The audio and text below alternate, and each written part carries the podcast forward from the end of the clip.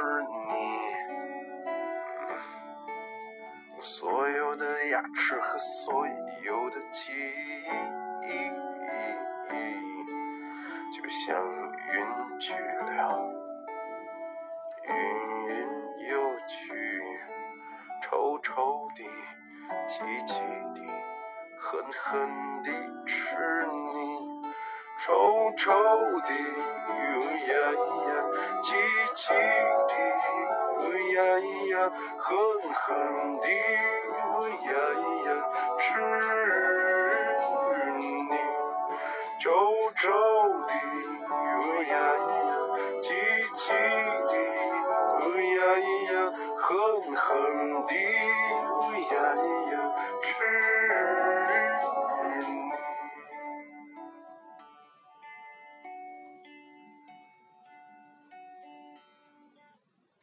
亲爱的各位听众，大家好，欢迎收听新的一期《权力的游戏：春秋战国》。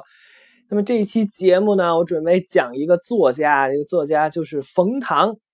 最早记住这个冯唐的名字呢，是在上学的时候学过这个王勃写的《滕王阁序》啊，《滕王阁序》里有一句名言叫“时运不济，命途多舛，冯唐易老，李广难封”。那这个冯唐是谁呢？冯唐是汉朝初期的一位名臣，历经了汉文帝、汉景帝、汉武帝三朝，三朝为官。但是呢，他这官啊当的都很小，并且一度在汉景帝时期被罢官了。等到汉武帝即位以后呢，为了开疆拓土与匈奴作战，汉武帝决定广纳贤才，因此面向社会开始社会招聘。这个时候有很多人推荐了，说我们这个冯唐老臣啊，历经了三朝，经验非常丰富，人品非常高尚，也非常有本事，因此就又推荐冯唐出朝为官。但是在这个时候呢，冯唐老臣已经九十多岁了，连走路都很困难了，无法再出朝为官。因此，这个一句成语“冯唐易老”就出自于这个汉初的名臣。我最早看这个冯唐写的这个三部曲成长三部曲小说啊，按时间顺序是：第一部是十八岁给我一个姑娘，第二部是万物生长，第三部是北京北京。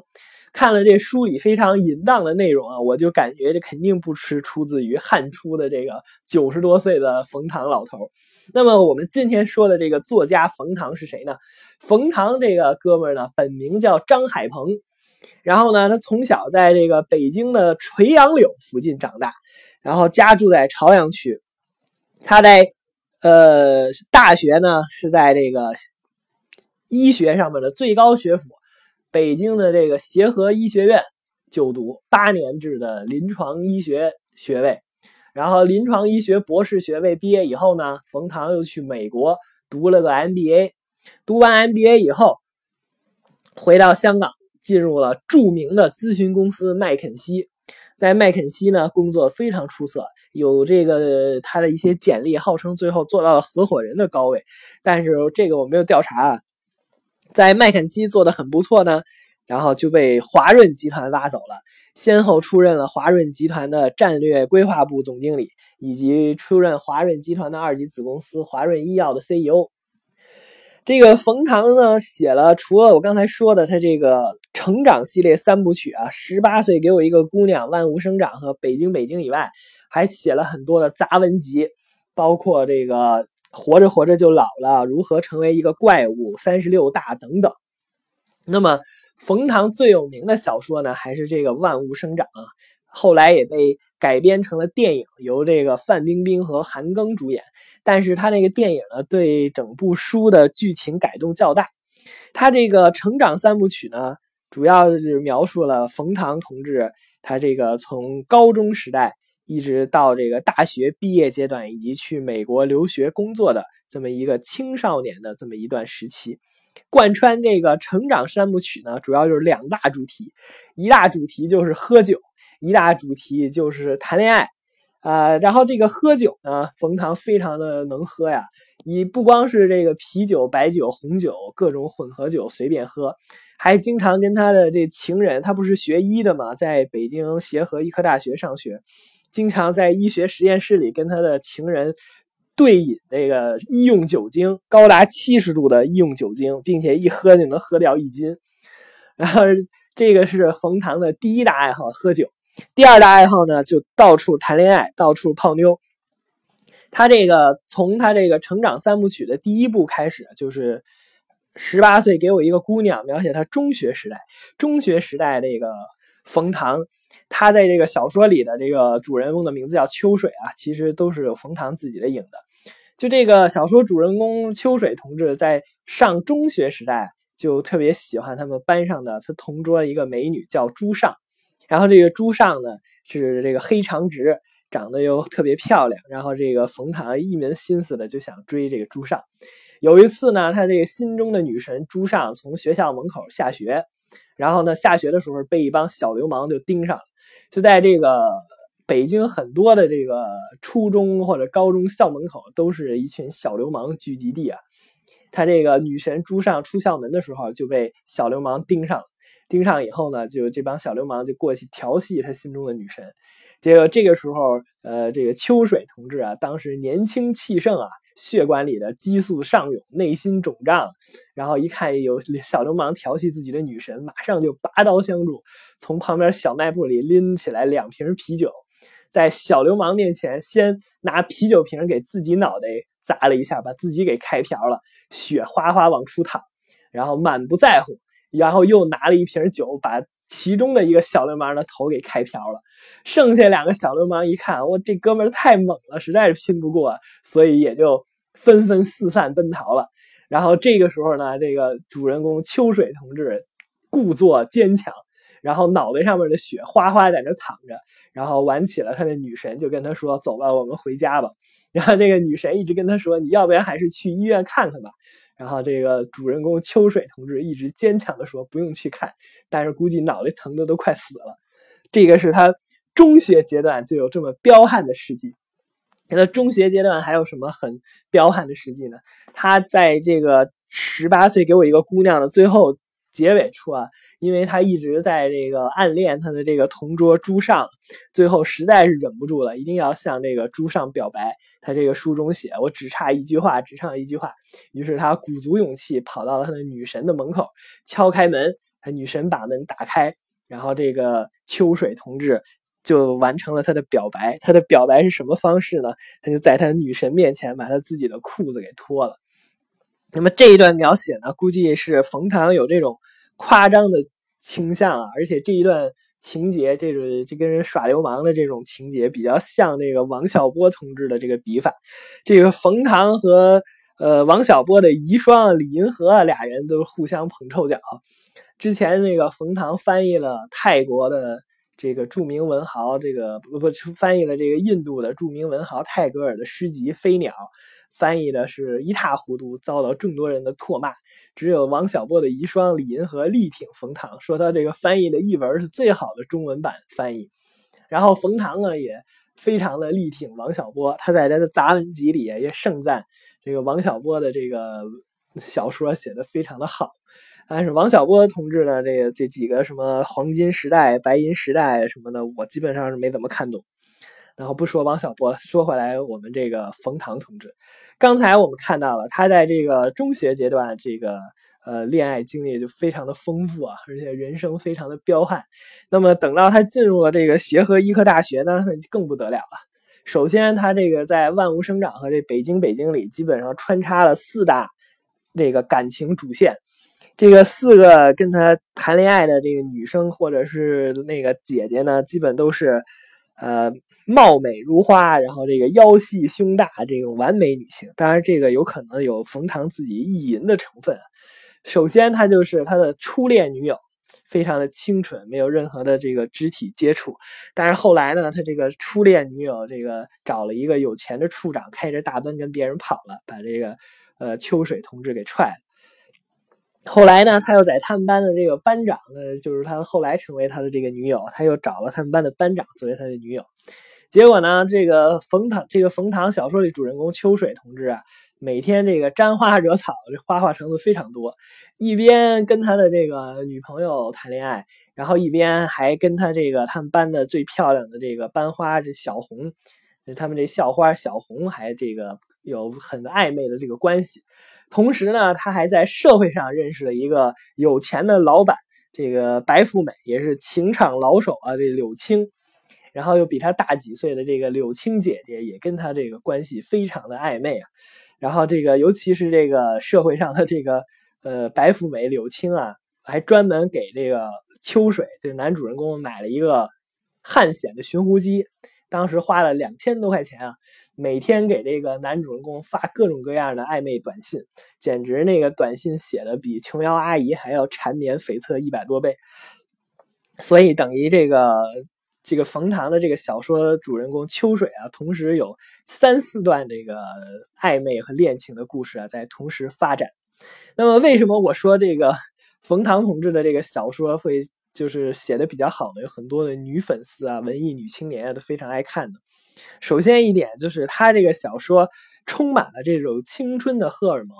他这个真实的描绘出了这群单丝单身狗屌丝男们这个向往漂亮姑娘的这个心理状态。与此同时呢，他这个描写又非常的真实。像我之前几期节目当中有一期讲这个校园青春类小说啊。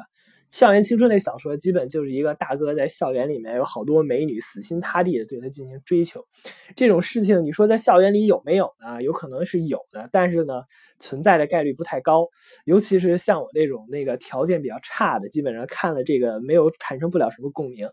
但是这个冯唐写的成长系列三部曲呢，他的这个情感生活虽说非常的丰富多彩啊，但是呢。他有一个非常真实的地方，就是虽说他自己同时有三四条主线的这个各种美女啊，都跟他很好很暧昧，但是人家几大美女呢也有很多条感情线。这个主人公秋水呢，并不是他那几大美女当中生活中的唯一。比如说，在这个北京北京的这最后部分，也是在小说的高潮部分，这个秋水同志遭遇了三大挫折，感觉像那个刘宝瑞先生。讲的这个日遭日遭三险一样，首先呢，那个秋水同志他的初恋给他打电话，要死活要约他出来吃饭，然后呢，这秋水跟他初恋见面了，初恋就跟他抱怨说他现在上班的地方有两个处长，一个副局长，都是年轻有为啊，就很有前途，政治前景非常光明，又很有钱。这三个老男人天天死命的追他这个初恋，给他追初恋烦的都不行了。然后初恋来跟这个男主人公秋水来诉苦，这秋水听了这话呢，心里肯定不爽，对吧？虽说是他的初恋吧，现在已经跟他没什么关系了。但是你说初恋天天跟他炫耀说有好多这有钱的有势的这个男的追他，估计这个秋水同志心里也不太爽。这第一个挫折，这个还不算什么，紧接着呢就有第二个挫折。第二个挫折呢，他这个跟他初恋吃完饭回到了学校，碰到他一个师姐，然后他师姐跟他说啊，他的前女友，当时他跟他的女友已经分手了，他女友后来找了一个清华理工男，他这个前女友呢，参加一个国际的学术会议，有一个从美国来的五十多岁的老教授，然后他这个前女友呢，跟人老教授啊一见如故啊，相见甚欢啊，当天晚上就跟人老教授睡一间屋去了。然后这个师姐把这个事情告诉他，本来以为他们俩没分手呢，还想犹豫了半天是不是应该告诉他。结果那个秋水说我们俩已经分手了，然后他师姐就把这事情告诉他。虽说秋水跟他前女友分手了呢，但是他跟他前女友还是藕断丝连的这种状态，所以就是秋水估计心里也不是很好受。你说他这个前女友找谁不好？找了一个五十多岁的外国老头，这个秋水同志内心非常的不爽。然后呢，这个悲剧还没有结束。他回到自己的寝室里呢，晚上准备洗个澡呗，结果宿舍停水，然后他又跑到他们学校教学楼啊、实验室里啊，实验室里也有洗澡的地方，实验室里洗澡的地方也坏了，也洗不了澡。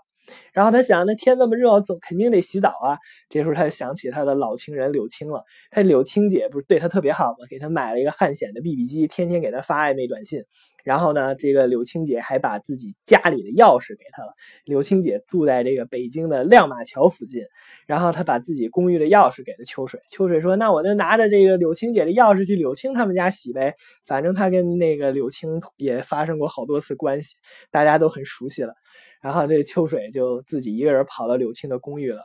结果这个一开门，看到有一个外国的白人男子光着屁股趴在他的柳青姐身上。然后当时这个秋水同志内心一万个 TMD，一万只草泥马奔过，心想得这澡也别洗了，这还洗个什么劲呢？自讨没趣。于是他就把钥匙扔到屋里，把门关上，自己灰溜溜的出去了。结果他这这一天当中日遭三险，不但澡没洗成，三大感情主线，他的这个初恋。他的这个前女友以及他的这个老情人柳青全都给予他重击，他感觉马上就要跪了。于是他又这个好好学习，天天向上，回到这个学校的自习室里认真学习。然后这个时候呢，他们这个学校的这个校花啊，这班花小红同志主动过来跟他搭讪，但是呢。这个小红同志虽说也特别喜欢这个主人公秋水，但是小红同志这个时候有自己的正派男友，就是小白。小白是一个美国的一个土生土长的一个 A B C，然后他这个英文说的比中文还溜，家里的也是条件非常好，而且这小白对他们的这个校花小红是一见倾心啊，因为这小红长得也是非常美丽，然后腰细胸大，所以这个小红现在是有正牌男友的。